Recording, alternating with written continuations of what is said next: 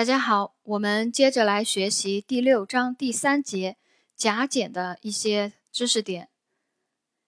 甲状腺功能减退症又称甲减，是由于甲状腺激素分泌及合成不足，及周围组织对甲状腺激素缺乏反应所引起的临床综合征。根据病因和发病机制不同呢，分为原发性甲状腺功能减退症。和继发性甲状腺功能减退症，原发性甲状腺功能减退症在临床上占了百分之九十以上，是由甲状腺本身疾病所引起。它的病因有：第一个，由于自身免疫反应或者病毒感染等引起的甲状腺炎症，如桥本甲状腺炎最多见。桥本甲状腺炎啊最多见，它也是甲减。第二个原因呢，就是缺碘。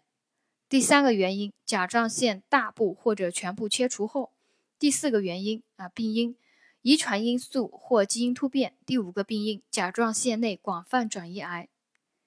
继发性甲状腺功能减退呢，是由于垂体或下丘脑病变导致促甲状腺激素分泌不足，而继发了一个甲状腺功能减退症。常见的原因有肿瘤。手术、放疗或者产后垂体缺血性坏死等。下面一个知识点是甲减的一个临床表现，主要是有基础代谢率降低综合症。基础代谢率降低综合症表现为畏寒、少汗、体温偏低、乏力、少盐、易疲劳、动作缓慢、体重增加。典型的粘液水肿病人可有表情淡漠。迟钝、呆滞、面色苍白、鼻唇口、鼻唇舌增厚，还有语言不清、声音嘶哑、毛发干燥、稀疏脱落、皮肤干冷粗糙、环部呈非凹陷性水肿啊等这些表现，和甲亢呢是一个和甲亢的基础代谢率增高综合症呢是一个相反的表现。甲减还有精神神经系统症状，呃，比如说嗜睡。记忆力减退、智力低下、反应迟钝、精神抑郁等，还有肌肉肌肉关节表现，肌肉松弛无力，可有肌强直痉挛、疼痛，还有重症肌无力啊，偶见重症肌无力。粘液性水肿病人可见关节腔积液，还可有心包积液、胸腔积液，心动过缓。消化系统症状呢，表现为厌食、腹胀、便秘，呃，严重者可出现。麻痹性的肠梗阻，或者粘液水肿性巨结肠、缺铁性贫血和恶性贫血等。内分泌系统表现可有性欲减退，啊，女性病人性欲减退、月经过多、经期延长和不育；男性病人可出现阳痿。还有一个临床表现就是粘液性水肿和昏迷，是甲减的中末期表现，需要立即进行抢救。它的临床表现啊，粘液性水肿昏迷病人临床表现是进行性无力、逐渐嗜睡、进展到木僵、昏迷、低体温、低通气、低血糖、低钠血症、心动过缓、水中毒，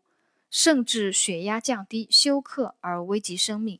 这是粘液性水肿昏迷甲减病人的一个临床表现：进行性无力、逐渐嗜睡、发展到木僵、昏迷、低体温、低通气。低血糖、低钠血症、心动过缓、水中毒，甚至血压下降、休克等而危及生命。在辅助检查里面，甲状腺功能减退症有一个考点，就是 TSH 增高啊，就是促甲状腺激素增高，是最敏感的诊断指标。亚临床期仅可有 TSH 增高，这是甲减病人辅助检查里面的一个考点。最敏感的诊断指标是 TSH 增高，也就是促甲状腺激素增高。甲减的治疗原则，第一个就是甲状腺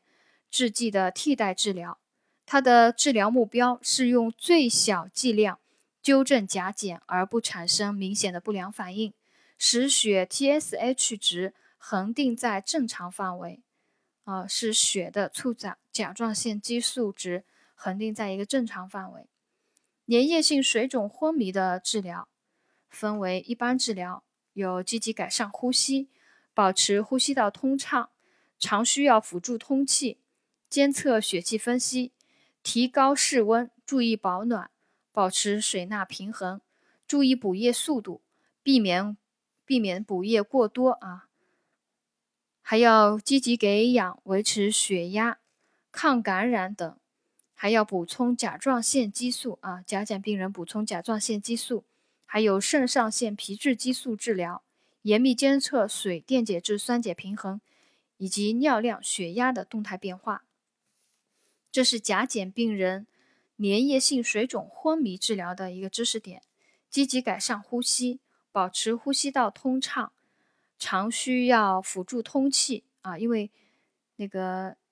粘液性水肿病人他有一个。呃，低体温、低通气、低血糖、低钠血症嘛，所以就是对症治疗里面要改善呼吸啊，保持呼吸通畅，辅助通气，还要给病人保暖啊，提高室温保暖。他有一个呃粘液粘液性水肿的情况，所以呢，病人应该要保持水钠平衡，注意补液速度，避免液体过多，还要给氧。维持血压、抗感染等，还要补充甲状腺激素、肾上腺皮质激素治疗，还有严密监测水电解质酸碱平衡、尿量、血压的动态变化等。第三节甲状腺功能减退症的主要的一些考点和知识点呢，就总结到这里。谢谢大家的收听。